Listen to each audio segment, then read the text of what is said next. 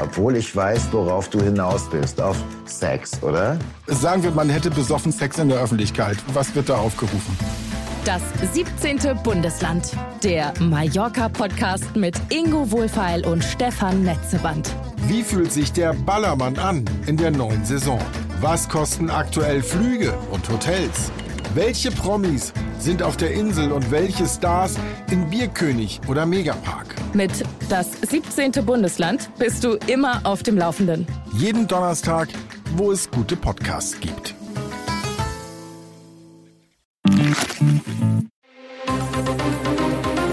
Das Bild News Update.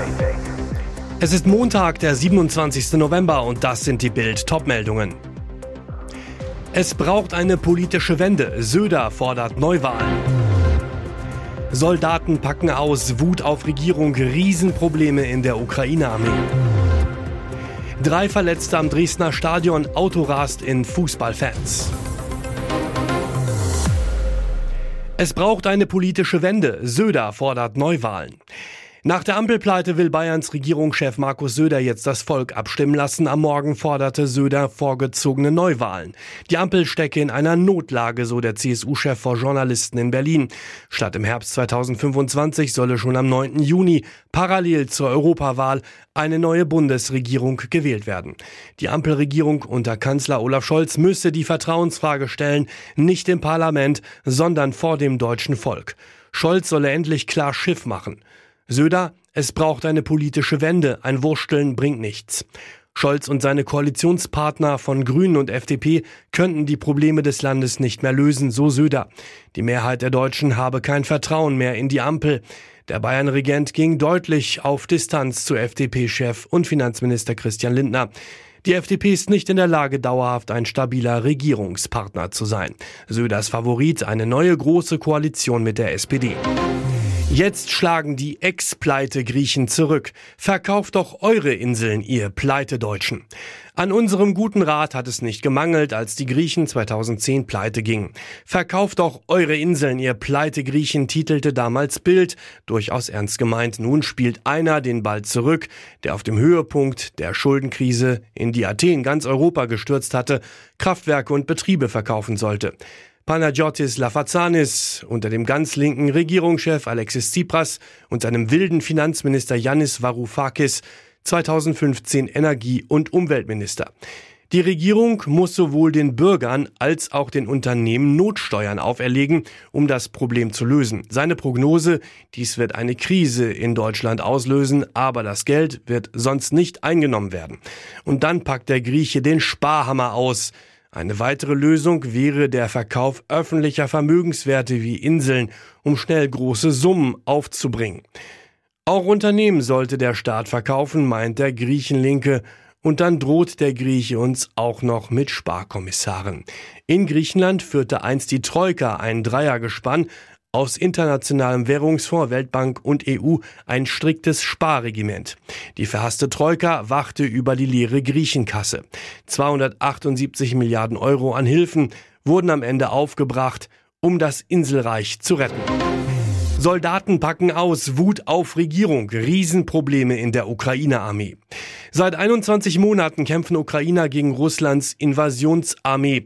Doch trotz militärischer Unterstützung aus dem Westen und beachtlicher Erfolge läuft an der Front vieles nicht so, wie die ukrainischen Soldaten es sich wünschen würden. In Bild sprechen aktive Soldaten aus verschiedenen Einheiten über die Probleme der ukrainischen Armee. Dabei schildern sie Erlebnisse aus ihrem persönlichen Kriegsalltag. Sie sprechen nicht für alle Soldaten, sondern für sich. Während die ukrainische Führung stolz auf erhaltene westliche Panzer wie Leopard Challenger und Abrams verweist, müssen viele Soldaten in 50 Jahre alten Ladas an die Front fahren, weil es an gepanzerten Truppentransportern und Geländewagen fehlt. Schlimmer noch, ein Soldat berichtet in Bild, dass seine Kameraden und er die Reparaturen und sogar Benzin von ihrem Sold selbst bezahlen müssen. Der Ukrainer zu Bild, in der Autowerkstatt zahlen wir alles aus eigener Tasche. Am häufigsten sind Reifenschäden. Bitterlich beschwert sich ein Soldat mittleren Ranges über die fehlende Weitsicht und weit verbreitete Eitelkeit der ukrainischen Generäle. Jede Brigade kämpft für sich, teils in völliger Ignoranz der Brigade zu ihrer Rechten und Linken, teils sogar in Konkurrenz zu ihnen. Im Ergebnis gäbe es kaum Kommunikation zwischen verschiedenen Brigaden auch wenn diese nur wenige Kilometer voneinander stationiert seien. Mehr dazu gibt's auf Bild.de. Drei Verletzte am Dresdner Stadion. Auto rast in Fußballfans.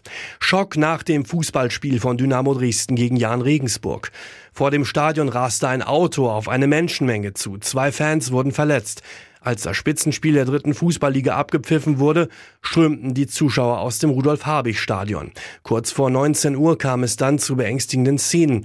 Ein Opel fuhr auf eine Treppe vor dem K-Block zu. Ein Polizeisprecher zu Bild. Zu diesem Zeitpunkt verließen zahlreiche Gäste über diesen Ausgang das Stadion. Nach ersten Erkenntnissen war das Auto von der Straße abgekommen. Laut Polizei litt der Fahrer wohl unter gesundheitlichen Problemen und hatte deshalb die Kontrolle verloren. Der Mann war von der Linné-Straße abgebogen über den Gehweg gerauscht und gegen die Treppe gekracht. Bei dem Aufprall wurden zwei Fußballfans leicht verletzt. Auch der Fahrer musste medizinisch behandelt werden.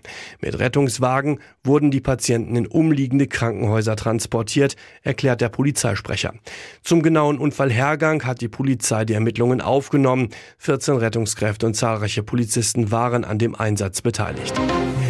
Fans und Kollegen in tiefer Trauer. Deutscher Wrestlingstar stirbt mit 40 Jahren. Die Wrestling-Welt verabschiedet sich von einer deutschen Legende. Absolute Andy, bürgerlich Andreas Ullmann, starb am Donnerstag nach langer Krankheit im Alter von nur 40 Jahren. Er schlief im Beisein seiner Frau ein. Am Wochenende verkündete die deutsche Wrestling-Liga WXW die tragische Neuigkeit. Ohne jeden Zweifel ist Absolute Andy einer der bekanntesten und beliebtesten Wrestler im deutschsprachigen Raum. In seiner beinahe 20 Jahre dauernden Karriere hat Absolute Andy alle großen Titel bei WXW errungen. Andy ist der einzige Wrestler, der all diese Erfolge in seinem Lebenslauf hat. Zurück bleiben seine Ehefrau, eine Tochter und große Erinnerungen. Der begeisterte Kampfsportfan feierte im Oktober 2003 sein Debüt bei der deutschen Liga GSW als Ghetto Boy Andy. Schnell erklomm er die Spitze der deutschen Wrestling-Szene. Sein letztes Match bestritt die Rohrzange aus Franken am 15. Januar 2022. Andy besiegte Dennis Dulnich.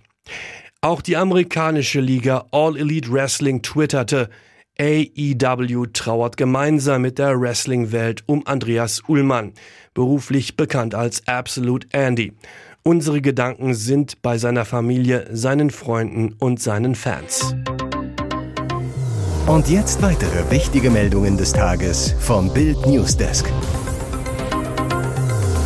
Das war so nicht geplant. Ausnahmsweise wurde in dieser Woche wegen Wetten das am Samstag der Sonntag zum Mask Singer Abend.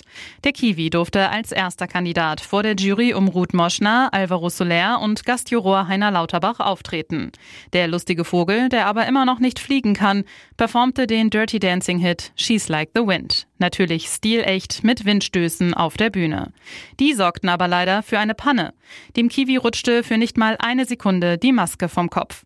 Trotzdem war schnell zu erkennen, wer sich hier gerade die Seele aus dem Leib sang. Schauspieler Uwe Ochsenknecht. Im Netz wurden bereits die ersten Bilder geteilt. Der Promi war enttarnt. Und dann saß auch noch ausgerechnet Heiner Lauterbach als einer der besten Freunde von Uwe in der Jury und musste jetzt erraten, wessen Gesang er gerade vernommen hatte.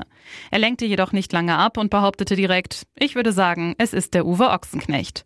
Ruth Moschner warf noch Namen wie Jürgen Vogel und Martin Klempno in den Raum. Die Überraschung dürfte jedoch weg sein. Trotzdem wurde der Kiwi von den Zuschauern in die nächste Runde gewotet. Seine Maske fallen lassen musste ein anderer Promi. Der Feuerlöscher hatte mit I Love It ordentlich abgeliefert, sorgte aber mit seiner Größe für Verwunderung. Spontan postierte sich Alvaro Soler neben dem Riesenkostüm und stellte fest, für eine Frau bist du schon sehr groß. Den richtigen Riecher hatte letztlich Heiner Lauterbach. Eva Pattberg kam unter dem Feuerlöscherkostüm hervor. Lauterbach hatte also sowohl beim Kiwi als auch beim Feuerlöscher den singenden Promi erkannt. Diese Nachricht wäre beinahe untergegangen. Als BVB-Boss Hans-Joachim Watzke auf der Mitgliederversammlung seine Rede hielt, erwähnte er auch ein kleines Detail, welches aber nur am Rande Betrachtung fand. Nico ist in dieser Woche Vater geworden. Herzlichen Glückwunsch auch an deine Freundin, so Watzke. Gemeint ist Nationalspieler Nico Schlotterbeck. Seine Freundin Sabrina hat das erste gemeinsame Kind zur Welt gebracht. Ein echter Grund zur Freude in diesen turbulenten BVB-Wochen. Denn auch für den Innenverteidiger lief zuletzt nicht immer alles nach Plan.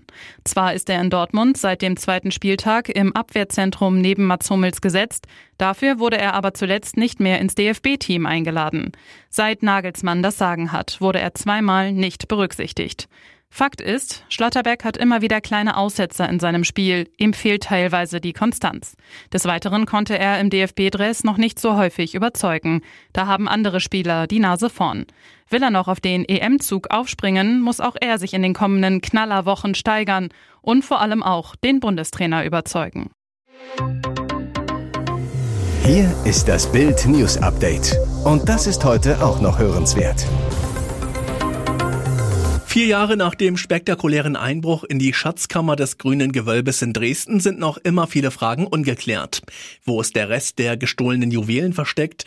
Wer sind die bisher unbekannten Komplizen? Und vor allem, wieso hat niemand vom Sicherheitsteam etwas bemerkt, als die Mitglieder des berüchtigten Remo-Clans auf das gesicherte Gelände eingedrungen sind? Die haben wohl gepennt, sagt der mit dem Fall vertraute Jurist und Publizist Butz Peters. In seinem neuen Buch Der Clan und die Juwelen beschreibt der ehemalige Aktenzeichen XY-Moderator auch, wie die Täter die Alarmanlagen vorab austesteten. Dreh- und Angelpunkt ist der unsichtbare Vorhang durch Elektronik, der nicht kontrolliert wurde, ob er auch durchgängig funktioniert, so Peters. Techniker hätten die Scanner zwar regelmäßig gewartet, aber nie probiert, ob sie reagieren, wenn jemand über den Zaun steigt. Dennoch testeten die Täter sogar in mehreren Nächten vor ihrem Juwelenkuh, ob Alarm ausgelöst wird oder nicht. Erst bei der Tatrekonstruktion habe die Dresdner Polizei gestaunt, dass der Scanner für die Außenhaut des Museums gar nicht ansprang. Warum, das weiß bis heute keiner, so Peters.